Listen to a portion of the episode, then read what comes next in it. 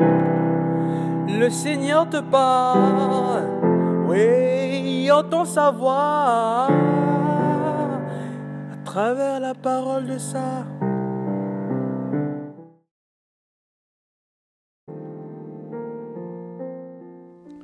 Bien-aimé dans le Christ, l'esprit de comparaison euh,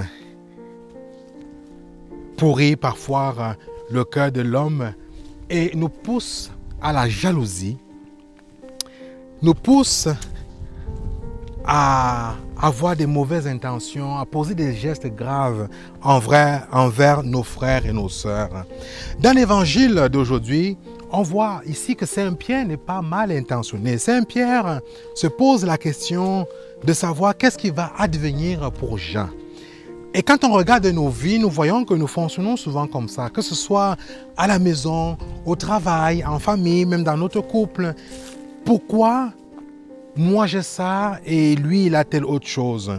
Comment ça se fait que euh, lui il a tel poste et moi pas? Et parfois même nous comparons sur le plan professionnel nos salaires, l'esprit de comparaison. Mais que dit le Christ ici à, Saint-Pierre? Il lui dit, toi, suis-moi. Toi, contente-toi de me suivre. Oui, bien-aimés dans le Christ, nous sommes appelés à suivre le Christ et à sortir justement de nos esprits de comparaison. Nous sommes appelés à arrêter de nous comparer, comparer nos paroisses, comparer nos pasteurs.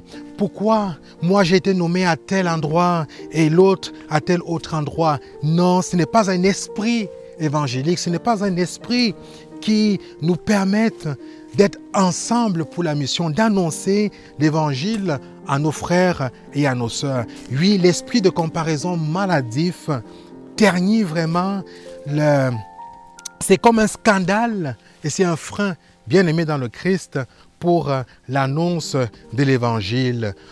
Comme nous invite le Christ, contentons-nous de le suivre et arrêtons, bien aimé dans le Christ, de demeurer dans cette comparaison maladive. Amen.